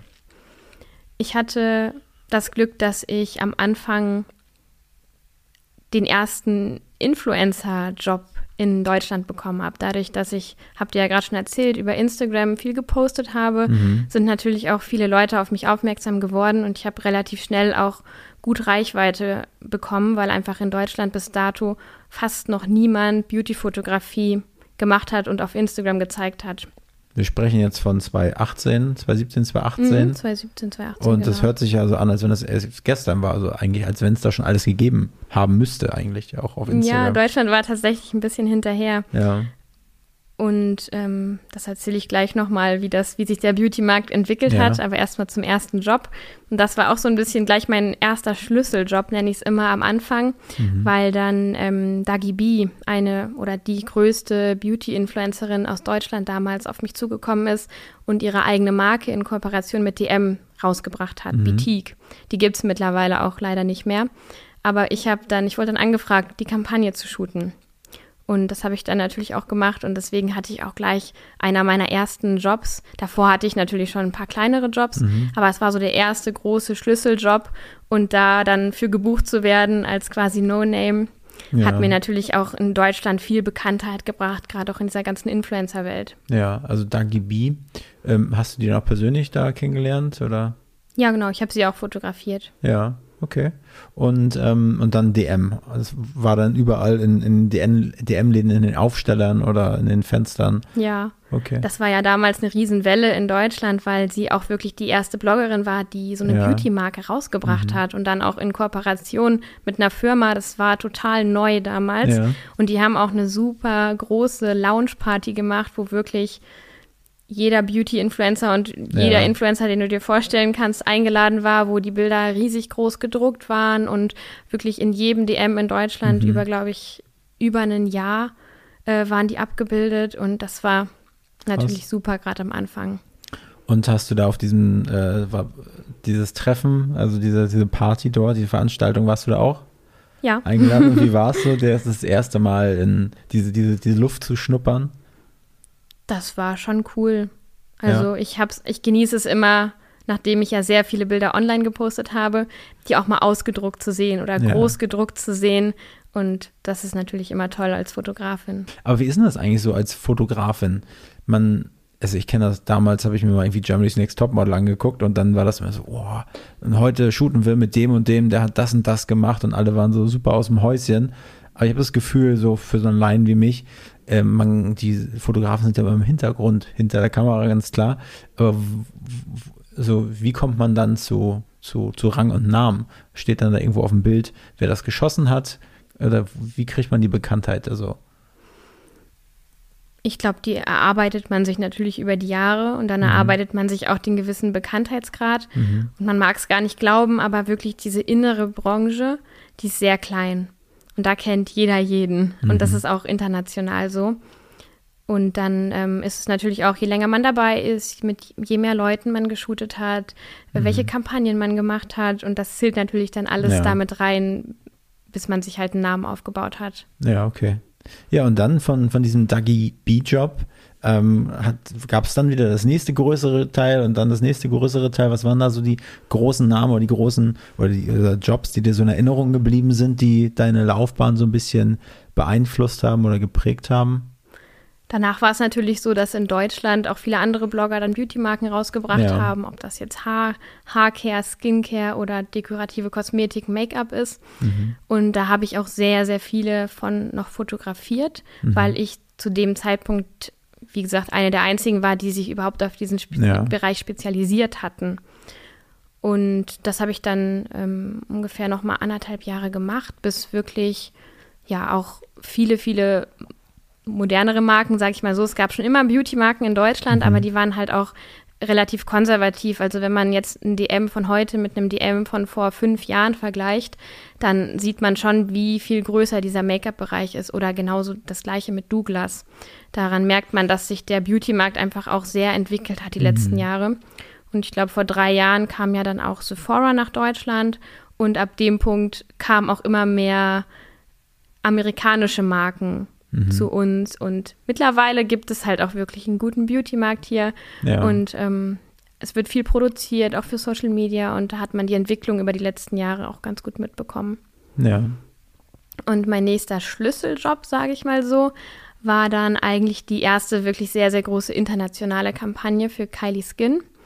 Ich bin sehr viel gereist früher, weil ich, bevor das Ganze mit Dagi B passiert ist und mit den Influencern, auch international viel gearbeitet habe. Also ich habe Models aus Mailand fotografiert, aus London. Ich bin nach LA geflogen, habe dort geshootet.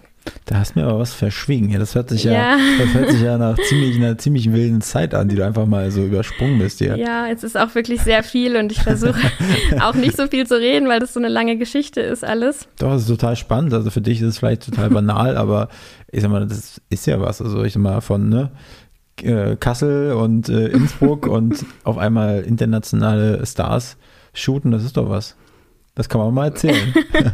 Ja, genau. Also, ja, ich bin dann halt viel gereist, weil ich auch privat äh, gerne unterwegs war und ich das dann immer ganz gut verknüpfen konnte mit Shootings. Also ich war dann manchmal zwei Tage im Studio, bin dann noch mal fünf Tage an dem Ort geblieben und habe mir die Stadt oder das Land noch mal ein bisschen genauer angeschaut und habe so halt auch international Kontakte geknüpft zu Make-up-Artisten und Models und Influencern und ähm, dadurch ist es dann gekommen, dass ich in LA mit der, ähm, mit einer der jetzigen ja, Stamm-Make-up-Artisten von den Kardashians geshootet habe, mit der Ash Colm.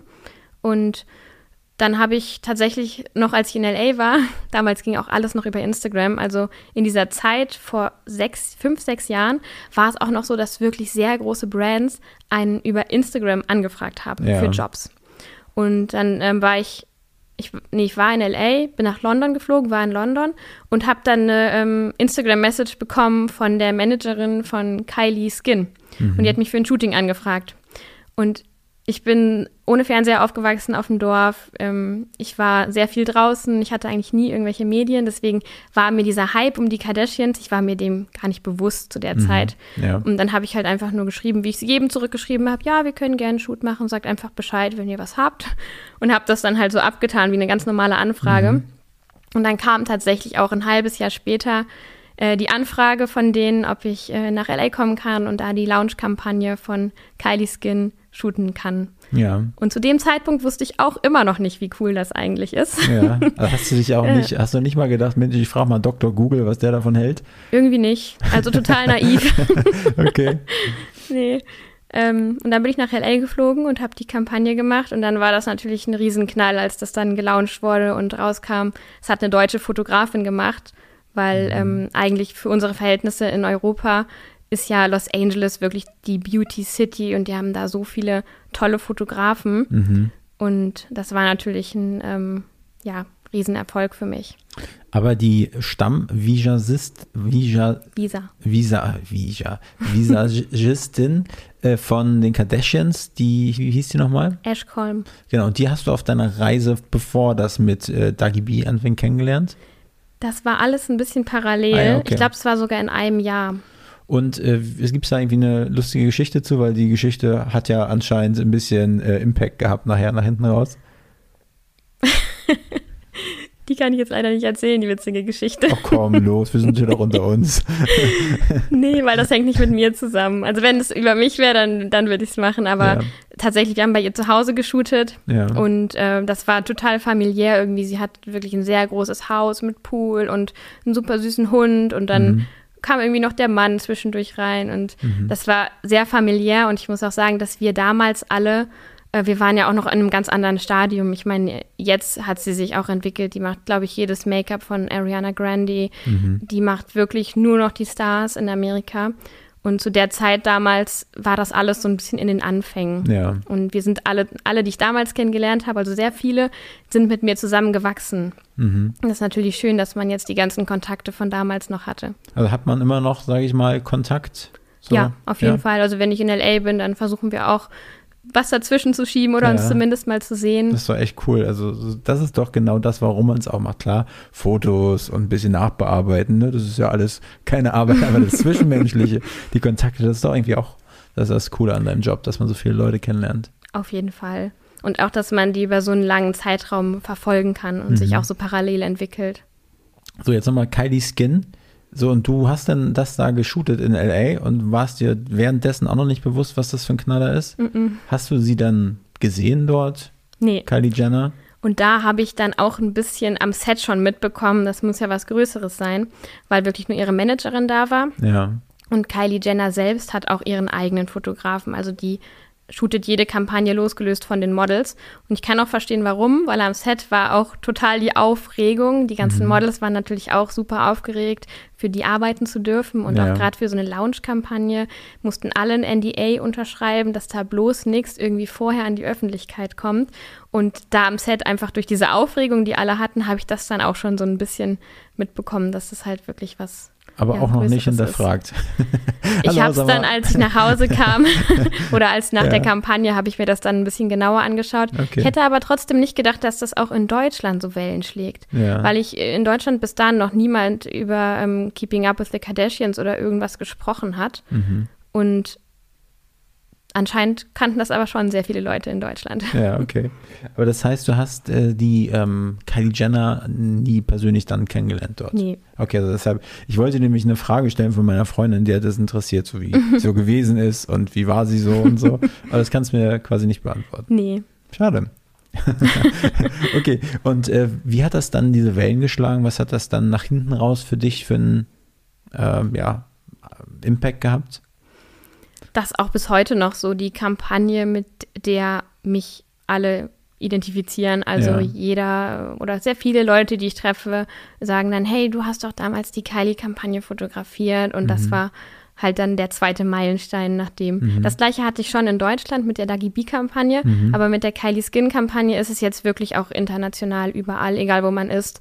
Jeder kennt die Kampagne, die Marke Ja. und die Kardashian Jenners. Kann man, kann man die immer noch äh, kaufen, diese Marke? Ja. Kylie Skin? Die ist ja auch jetzt im Douglas, auch in Deutschland. Ja.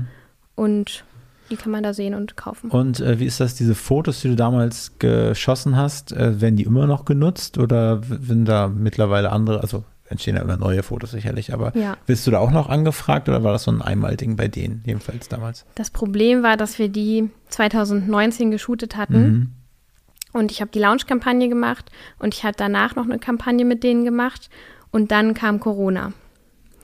Und das Problem war, dass man gerade am Anfang von Corona, die hatten auch gerade ihre Marke gelauncht, die wollten eigentlich wirklich PS auf die Straße bringen und ähm, arbeiten und Bilder rausbringen.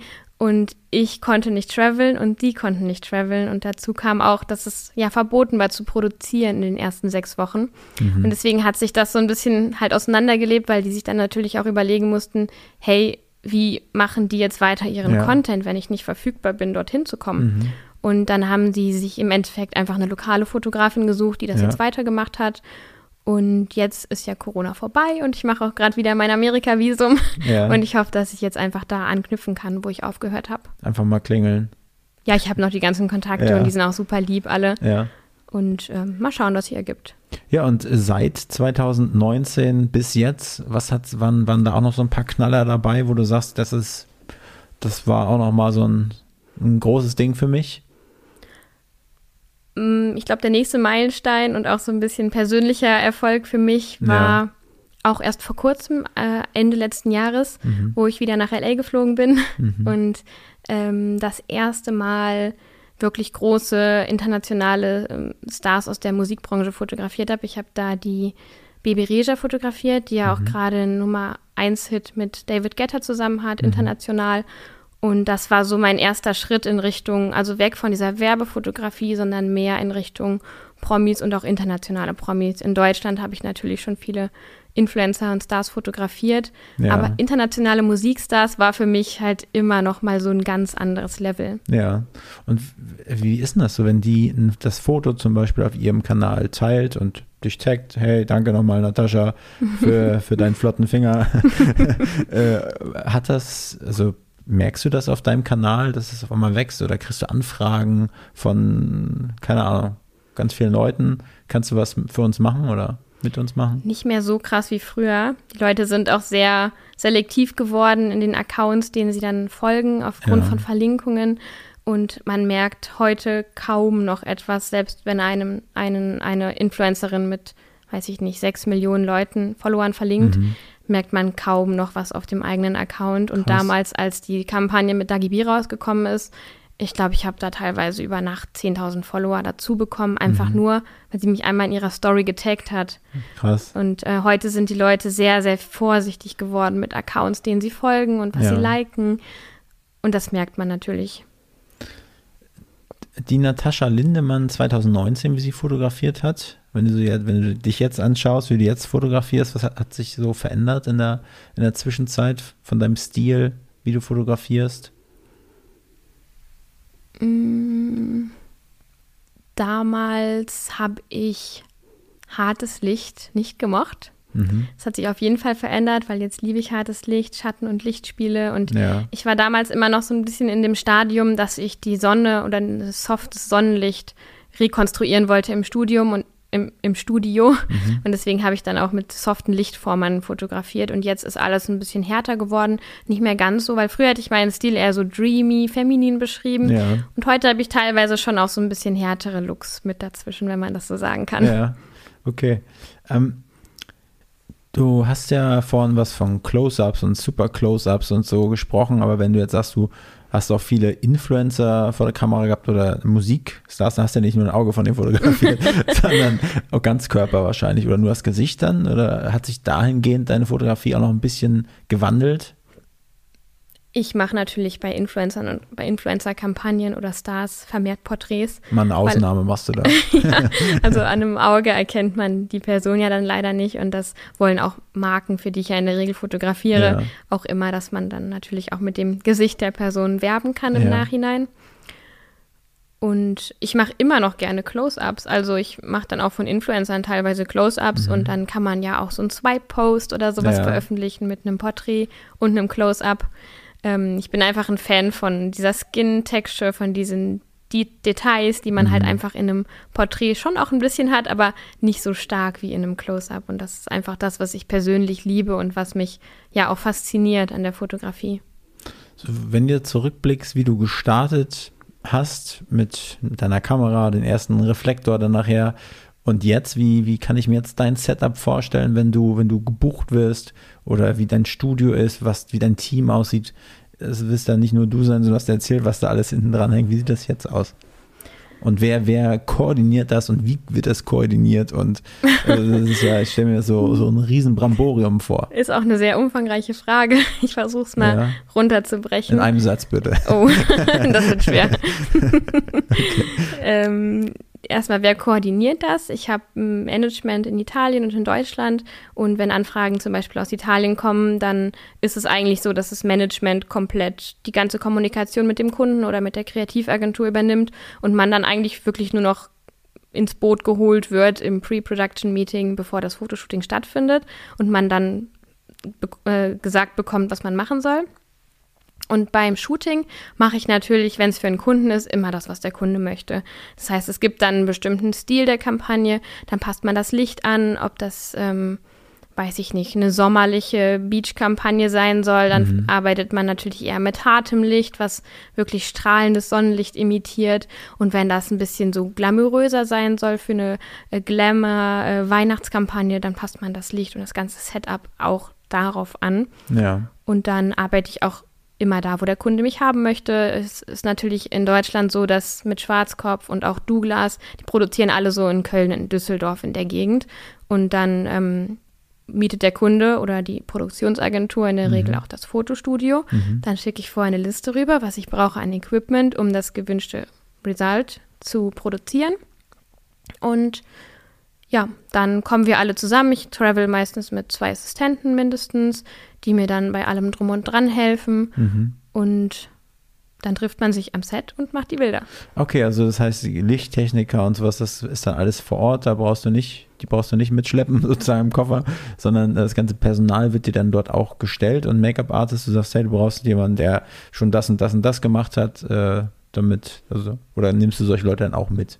Es kommt immer auf den Job an. Das kann man jetzt gar nicht so pauschalisieren. Mhm. manchmal sagt der Kunde, hey, wir wollen jemanden, mit dem du gut zusammenarbeitest, ja. wo wir auch wissen, der liefert dir die Qualität, die du für die Bilder brauchst. Mhm. Es gibt aber auch Kunden, die feste Make-up-Artisten in ihrem Team haben, wo man dann zusammengewürfelt wird. Mhm. Aber in der Liga, in der ich fotografiere, macht das eigentlich nicht so einen großen Unterschied, weil wirklich alle Profis sind. Und ja. dann ist es auch mal ganz schön, neue Leute kennenzulernen. Hört sich schon krass an, der Liga, in der ich fotografiere. Aber ja, ist ja ist, das war jetzt vielleicht ein bisschen nee, so aber, überheblich ausgedrückt. Aber, aber, aber, ist ja nun mal so. Kann man ja auch mal. Ja, wir arbeiten halt nicht mehr mit Anfängern vor ja, Ort, weil die also. Kunden, bei denen hängt natürlich auch sehr, sehr viel dran. Ja. Die brauchen ja gute Ergebnisse am Ende, Klar. weil da hängt ja auch deren Job dran. Wenn mich ein. Marketingangestellter bucht oder über meine Agentur mich bucht, dann müssen die sicher sein, dass ich die Qualität abliefere, die sie brauchen, weil sonst ja. sind sie selbst ihren Job los. Ja. Und da passt man natürlich auf, dass man mit Profis arbeitet. Aber ist dann, hast du Angestellte, also so Festangestellte, sind das äh, Freie, die du mit dazu nimmst dann? Ja, also ich habe mich noch nicht getraut, Leute wirklich fest, fest anzustellen. Ja. Aber ich arbeite schon seit vier Jahren mittlerweile mit ähm, zum Beispiel Retuschern zusammen. Man ab einem bestimmten Punkt kann man nicht mehr alle Bilder selbst retuschieren. Ja. Ich habe ja gerade gesagt, wie lange das dauert. Mhm. Und dann sourced man das aus und da habe ich äh, zwei Leute, mit denen ich schon sehr, sehr lange zusammenarbeite, die auch wirklich Vollzeit nur meine Bilder retuschieren, Krass. aber sind trotzdem auf Freelancer-Basis angestellt. Ja. Mhm. ähm, dann habe ich meine Mama, die macht die Buchhaltung. Mhm. Die kriegt dafür natürlich auch Geld, aber auch ähm, quasi als Proben Freelancerin. Und die kriegt auch Produkte, genau. okay. Ja. ähm, dann habe ich natürlich die, ähm, das Management, die ja quasi auch für mich arbeiten ja. oder wir arbeiten alle zusammen an mir und mhm. meiner Karriere, würde ich mal so ja. sagen. Und dann arbeite ich mit Praktikanten, die mir so ein bisschen bei Social Media helfen. Ja. Und äh, hast du da, also ich meine, du bist, da bist du ja schon seit 2017, 2018 im Instagram-Game dabei und da hast du es ja noch alles alleine gemacht. Jetzt, ich habe bei deinen letzten Post gesehen, es wird ja alles immer aufwendiger und aufwendiger, auch mhm. Videomaterial. Ähm, das machen die äh, mit dir, also in, die, die, unterstützen dich dabei und äh, wie, was, was für einen großen Stellenwert hat diese Arbeit. Ich sag mal, die läuft ja parallel zu, dein, zu deinem eigentlichen Brot- und Buttergeschäft der, der Fotografie. Das ist ja mehr so behind the scenes und auch so ein bisschen how-to, wenn ich mhm. das so mhm. mal richtig gesehen habe. Ähm, ja, was, was, was hat das für einen Stellenwert jetzt? Ich glaube, dass man sich auch heutzutage gar nicht mehr davor ja, drücken kann, Social Media zu machen, egal ob man selbstständig ist, Unternehmer. Wenn man irgendein Produkt oder eine Dienstleistung anbietet, dann muss man sich auch einfach selbst vermarkten auf mhm. Social Media. Und das ist ja auch der Weg, mit dem ich ja bekannt geworden bin und mit dem ich eigentlich meine Erfolge bekommen habe, weil mhm. Kylie hat mich über Social Media entdeckt, Dagi B hat mich über Social Media entdeckt und es sind so viele tolle Jobs über mein Social Media gekommen und deswegen find, ist das für mich eigentlich so ja das Wichtigste in meinem eigenen Marketing, dass ich da mhm. auf jeden Fall meine Bilder zeige, die Leute ja. up to date halte. Und seit kurzem habe ich auch sehr viel Spaß dran, einfach ein bisschen tiefere Einblicke zu zeigen mhm. und vielleicht auch Anfängerfotografen zu helfen. Ja. Aber ich, ich bin mal gespannt auf den nächsten Podcast von dir irgendwo. Und wenn du von deinen Meilensteinen sprichst und dann den, was haben wir heute, den 13. April bei Hauptstadt Podcast benennst. in dem Personal Branding. Ja, ich freue mich schon drauf. Wer weiß, was hieraus entsteht. Ich weiß ja nicht, wer zuhört, aber. Im schlimmsten Fall keiner, aber ich glaube, ein paar mehr werden es schon sein. Das glaube ich auch. okay. Ähm, ich habe ja ein bisschen Mäuschen gespielt im Vornherein. Du hast mir die Kontakte von einer guten Freundin von dir gegeben, auf Nachfrage und von deiner Praktikantin. Ist sie immer noch Praktikantin oder ist es jetzt vorbei? Die Pauli ist schon seit einem Monat nicht mehr bei mir. Ja. Die ähm, hat ja Praktikum von ihrer Uni gemacht und war jetzt in Vietnam einen Monat. Mhm. Müsste jetzt eigentlich auch wieder in Berlin sein. Ja, und. Aber äh, die macht jetzt ihre Uni weiter. Ah ja, macht ihre Uni weiter, genau. Und den, der habe ich mal die Fragen gestellt, so, äh, weil ein Journalist, ja, der hat mir den Tipp gegeben, Mensch, ne, wenn du das nächste Mal jemanden interviewst, sprech doch mal vorher mit äh, so ein paar Leuten, die sie kennen und hol dir da so ein paar Infos ein, ne, um vielleicht ein paar gute Fragen äh, herauszukitzeln. So ein paar Infos. Und, Jetzt bin ich gespannt. Und dann hat mir eine Praktikantin, die Pauli, ne, hm. die Ex-Praktikantin, gesagt, ich soll mal einfach mal das Wort ähm, Fahrstuhl sagen. Fahrstuhl ist wohl eine Geschichte, die äh, wohl im Fahrstuhl passiert ist. Vielleicht kannst du sie mal ausführen, die Geschichte. Ja, das war wirklich, das war was. Ähm, ja, wo fange ich da an? Es war einmal. genau. Wir haben eine YouTube-Produktion gemacht. Ich habe so seit anderthalb Jahren habe ich mit YouTube angefangen, weil da ähm, hat diese Zeit angefangen, wo ich mir gedacht habe, hey, ich kann doch auch anderen helfen mit mhm. den Erfahrungen, die ich habe. Und ich habe das einfach gerne gemacht. Und dann habe ich auch, ich wollte auch ein Stück weit was zurückgeben, weil mir sehr viele Models immer geschrieben haben, Natascha, ähm, hast du Zeit, kannst du nicht mehr mit mir shooten? Und ich konnte den Anfragen einfach gar nicht gerecht werden. Mhm. Und dann habe ich die Chase Me Challenge ins Leben gerufen bei YouTube, wo es darum geht, dass ich durch eine Stadt laufe und dadurch, dass ich viel travel, dachte ich mir, das ist eine gute Möglichkeit, um meinen Followern, die ja auf der ganzen Welt verteilt sind, einfach jedem die Chance zu geben ähm, mal mit mir zu shooten. Und das geht darum, dass ich durch eine Stadt laufe, in meiner Instagram-Story ähm, verschiedene Punkte der Stadt zeige mhm. und die Leute mir quasi hinterherlaufen, die mich also chasen. Und wer mich zuerst findet und mir auf die Schulter tippt, der gewinnt halt genau dann in diesem Moment ein Beauty-Shooting bei mir cool. für sein Portfolio.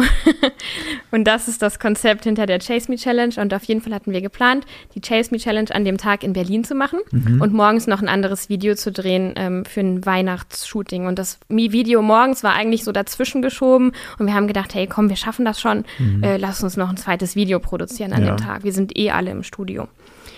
Morgens um neun wir in den Aufzug rein mein Studio ist in Friedrichshain und das ist wirklich ein alter DDR-Aufzug mhm. und wirklich sehr massiv auch. Äh, kennt man wahrscheinlich solche Aufzüge und der mhm. macht auch ganz komische Geräusche, wenn man damit fährt. Und wir sind damit hochgefahren und man muss einen Schlüssel umdrehen, bevor mhm. man ein, bevor man fahren möchte. Das haben wir gemacht, hochgefahren. Ich bin rausgestiegen, alle anderen auch. Und auf einmal höre ich nur, wie jemand die Tür zugemacht hat. Ja. Mit dem Schlüssel drin. Und normalerweise darf man das nicht machen. Man muss immer den Schlüssel abziehen und dann darf man erst rausgehen und die Tür zu machen, weil man die Tür nachher ohne den Schlüssel ja. nicht mehr aufbekommt. Scheiße. Unser Problem war jetzt, das war ein Sonntag. Wir wussten, wir haben einen extrem engen Zeitplan. Äh, die Tür ist zu und meine ähm, Praktikantin war dann auch ein bisschen aufgelöst, weil das Model hatte die Tür zugemacht und sie wollte mir halt helfen und hat dann, ich habe mein Set aufgebaut, weil ich dachte, okay, wir können uns jetzt nicht um den Schlüssel kümmern, weil wir müssen halt im Zeitplan bleiben. Mhm. Und es ist Sonntag und ich habe dann versucht, nebenbei den Techniker anzurufen, einen Schlüsseldienst anzurufen. Die haben mir alle erzählt, wie teuer das wird, weil es ja ein Sonntag ist und weil das ein alter DDR-Aufzug ist und man nicht einfach irgendwo äh, auf einen Steuerbutton klicken kann und dann springt die Tür auf, sondern das ja alles noch me mhm. mechanisch. Und sie hatte dann irgendwie in der Zeit, wo ich da telefoniert habe und versucht habe, eine Lösung zu finden, irgendwoher Werkzeug gefunden mhm. und hat äh, die, das komplette Schloss ausgebaut. Okay. Wir haben aber jetzt nicht so, nee, das war nicht so gut. Wir haben jetzt nicht so das krasseste technischste, technischste Verständnis. Und leider ist auch das Schloss dann auch in den Aufzug reingefallen. Und der Aufzug geht aber anders auf. Also der geht nicht durch das Schloss auf, sondern da sind irgendwie so Schienen oben und unten. Und wenn man dann an dem Aufzug dreht, dann ziehen die sich runter Mhm, und dadurch geht die Tür auf. Und dadurch, dass wir das Schloss nicht mehr hatten, hatten wir diesen Mechanismus nicht mehr, mit dem wir im Endeffekt dann diese Schienen bewegen können. Ja. Das heißt, wir waren quasi verloren, weil die Tür war dann einfach zu. Es gab kein Schloss mehr, es gab nichts mehr, woran man drehen konnte. Und wir hatten halt den Zeitdruck im Hinterkopf. Und ähm, ja, da muss ich auch nochmal Danke sagen an meinen Freund, der uns dann immer rettet Ja. in solchen Situationen, weil wir nämlich dann sowieso den Ort verlassen mussten. Wir mussten ja zur Chase Me Challenge, sind dann auch hingefahren, haben die Chase Me Challenge gemacht und in der Zeit hat er quasi Feuer gelöscht, hat bei YouTube einen Menschen gefunden, der sich mit DDR-Aufzügen beschäftigt, der irgendwie zehn Views auf jedes seiner Videos bekommt. Ja. Der hat irgendwie die Nummer von dem Menschen rausgefunden, hat dann mit dem telefoniert und der war super happy, dass sich noch jemand für alte DDR-Aufzüge interessiert und er dann da gerade mal sein Wissen anwenden konnte und dann haben die beiden irgendwie in einem Videocall das kleine Fenster, was es da noch gab, ausgebaut und dann irgendwie mit da durch und dann haben die den zum Glück aufbekommen, weil ansonsten wäre das unfassbar teuer gewesen. Ja. Das war halt so ein Chaos-Tag wirklich und ich glaube, ja, davon werden wir auch noch lange erzählen, wenn wir uns sehen, Pauli und ich. Hat dich jemand gechased? Hat, hat jemand das äh, gewonnen dann, dieses Shooting? Ja. Ja. Und die hat ein schönes, ein schönes Bild, ein schönes Beauty-Shooting bekommen. Genau, wir sind dann ins Studio gefahren. Ich mache das immer je nachdem, wo ich bin. Also in Stockholm oder in Mailand haben wir das dann mit natürlichem Licht gemacht draußen. Ja. Und in Berlin hatte ich ja mein Studio und das konnten wir dann im Ja. Studio machen, das Shooting. Okay.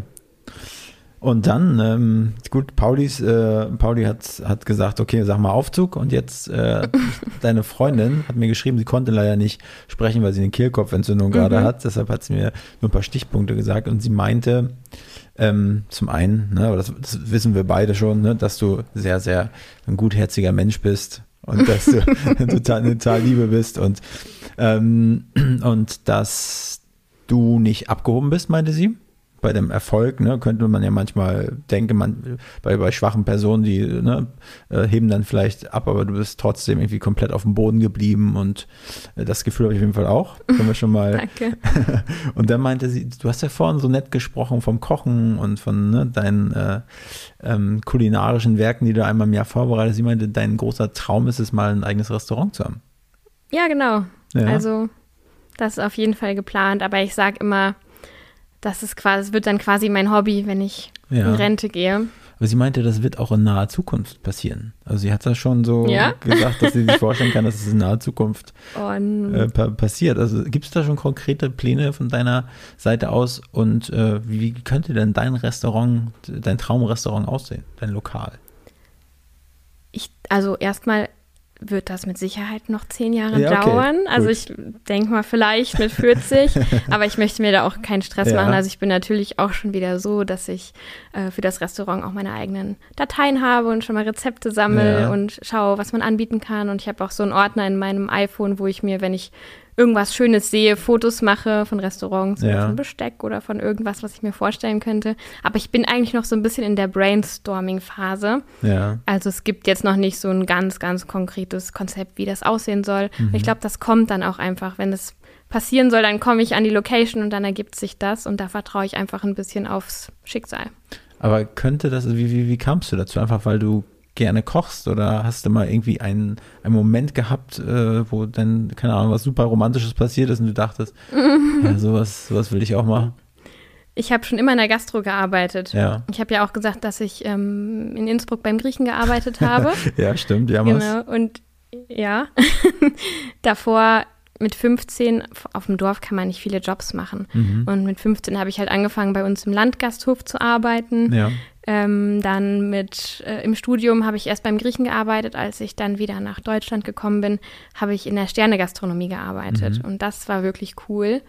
Ähm, da die Erfahrung zu sammeln, wirklich gehobene Gastronomie, da wird auch, da, die Lebensmittel werden mit einem ganz anderen Respekt behandelt und auch viel kreativer. Und das war so ein bisschen mein Anstoß, wo ich dann total Spaß dran hatte, weil die Köche haben uns immer was gegeben zum Probieren. Und das ist natürlich toll, wenn man da kostenlos so von so einem Künstler dann dass die Schöpfungen, die, wo Leute sehr, sehr viel Geld für bezahlen, im Restaurant zu essen, Ja. einfach so mal probieren kann. Und da habe ich halt immer nach den Rezepten gefragt, habe das dann versucht nachzukochen und ich habe auch immer, ich habe auch nie Pause gemacht. Ich habe in der Pause immer in der Küche vorbeigeschaut, habe geschaut, was sie machen, mhm. welche äh, Tools die benutzen und habe dann immer versucht, das nachzukochen. Und da habe ich schon sehr, sehr viele Basics auch ähm, erfahren und da hat sich auch so ein bisschen die Leidenschaft entwickelt.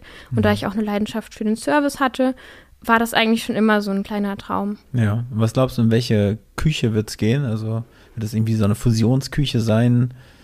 Deutsch mit, äh, keine Ahnung, arabischem Einfluss und österreichischem Abgang oder was, was könnte das sein? Es wird auf jeden Fall, denke ich, auch in diese deutsche Richtung gehen. Ja. Ich habe die ganz, äh, die allerersten Basics, also ich habe schon immer gern gekocht und gebacken, habe ich von meiner Oma gelernt früher. Mhm. Ich war sehr viel bei meiner Oma und habe ähm, mit ihr gekocht. Wir haben diese Basics, Mehlspitze, wie mache ich eine gute Suppe, ja. diese ganz urdeutschen Gerichte, die habe ich von ihr gelernt und in der Sternegastronomie habe ich einfach nur noch mal einen anderen Umgang mit diesen ja.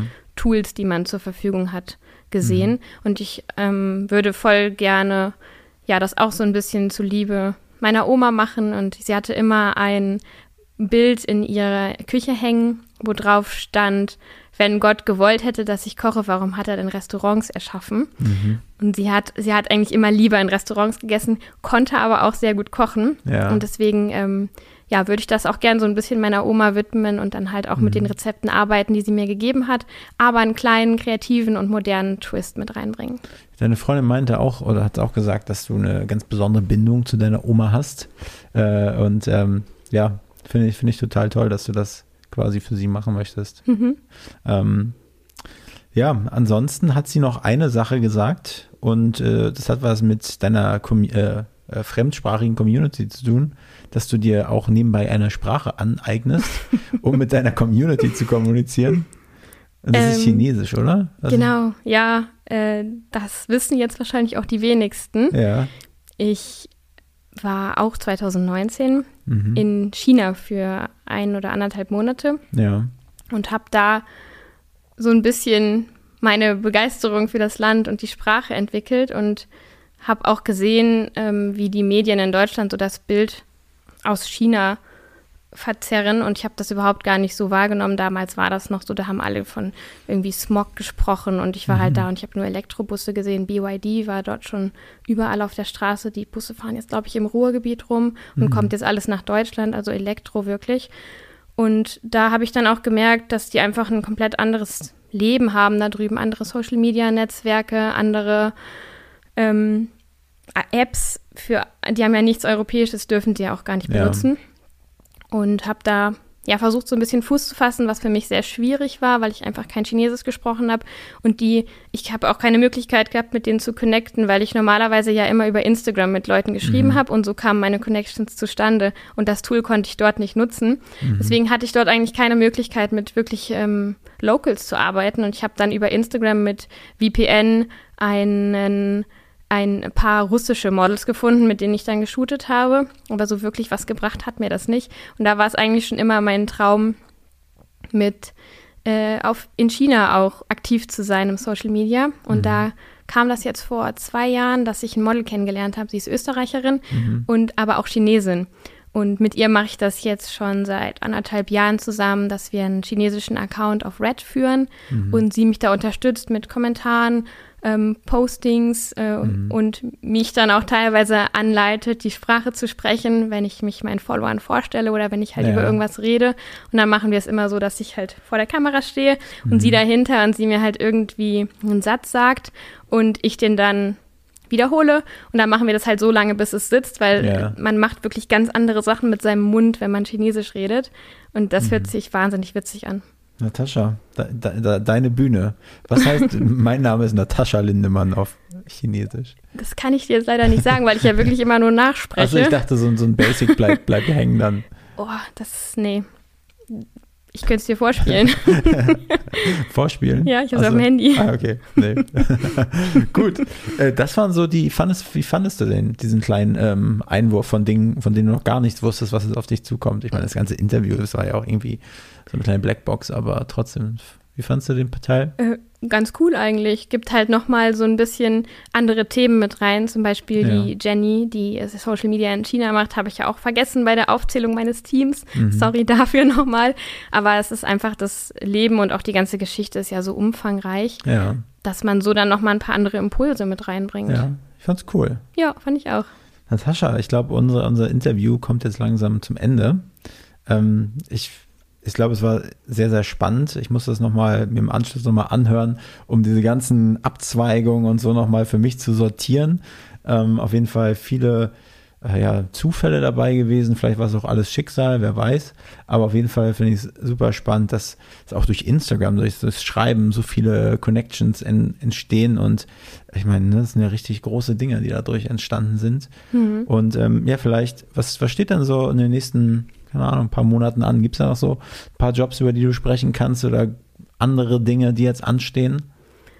Äh, was, worauf ich mich gerade hauptsächlich konzentriere, ist mein Arbeitsvisum wieder für Amerika. Ja. Ich einfach ein großer LA-Fan bin. Ich mag die Models, ich mag den Vibe, ich mag die Stadt. Und ich würde ja super gern wieder da anknüpfen, wo ich 2019 aufgehört habe. Und natürlich gerade sehr, sehr viel Geburtstagsplanung. Weil wenn man mal so einen ge großen Geburtstag plant, das ist natürlich, da hängt super viel dran. Ja. Und das, damit beschäftige ich mich gerade hauptsächlich, weil ich auch gerade eine ruhigere Phase habe. Also ich habe ja auch so ein bisschen Saisongeschäft Ja. und da bin ich gerade ganz froh, dass ich ein bisschen Ruhe habe. ja. Kampagnen schon gelaufen sind. Falls du jemanden brauchst, der live von deinem Geburtstag berichtet, der mit Mikrofon rumläuft und Leute interviewt, was sie mit äh, dir gemeinsam haben, sag gerne Bescheid. Sehr gerne. Ihr, ihr wisst ja, wo es ist und ihr, du bist ja schon mal reingekommen. Bin schon mal reingekommen, ich werde es auch wieder schaffen. Ja. Okay, Natascha. Ähm, letzte Frage, dann bist du entlassen. Oh, das hört sich so, so nett an, ne? Mhm. Okay, war aber nicht so fies gemeint, wie es sich angehört hat. Ähm, und zwar, wen würdest du gerne als nächsten Gast hier im Hauptstadt-Podcast hören wollen? Weil ich sag mal, jetzt entscheidest du auch, was du dir auf dem Samstagabend beim Spazierengehen anhören kannst. Das ist auf jeden Fall gut. Du hast dir ja schon die Elisabeth gewünscht. Ja, Ähm, der würde ich das auf jeden Fall mal vorschlagen. Ich bin mir nicht sicher, ob sie mal in einem Podcast war, ja, aber da kann ich auf jeden Fall einen Kontakt herstellen. gerne. Total gerne. Fällt dir noch eine zweite Person ein, wenn wir schon dabei sind, Ähm, die dir eingefallen wäre? Ja. Ich hatte vielleicht an die Miriam Rauter gedacht. Die hat eigentlich eine ganz interessante Geschichte. Sie ist auch ein Model Mhm. und ich kenne sie auch schon sehr, sehr lange.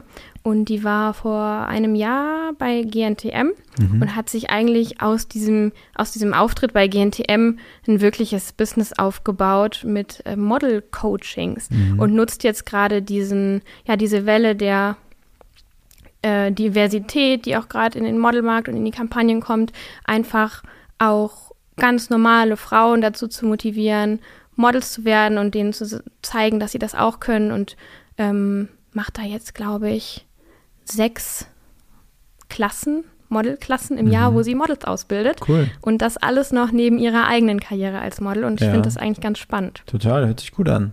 Also, die nehme ich auch gerne. also, Natascha, vielen lieben Dank, dass du hier warst.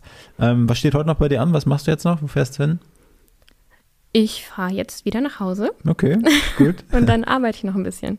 Kurz, wohnst du eigentlich mit deinem Freund zusammen? Also, wohnt ihr beide in Berlin? Ja. Ah ja, schön. Gut, also wird noch ein bisschen äh, Zeit verbraucht, ich wollte gerade sagen, wird gekuschelt, aber das will Der ich ist leider gar nicht da. Schade. er kommt heute auch nicht mehr zu dir.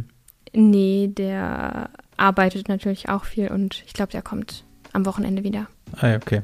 Gut, hört sich nach Model an. Nee, der macht was ganz anderes. Na gut, alles klar, Natascha. Dann vielen lieben Dank und ich hoffe, euch hat die Folge gefallen da draußen. Macht's gut. Ciao. Ciao. I've been looking for freedom. Diese Folge wurde produziert von Next Gen Media, deiner Full-Service-Marketing-Agentur aus Berlin, die Hauptstadt der Welt.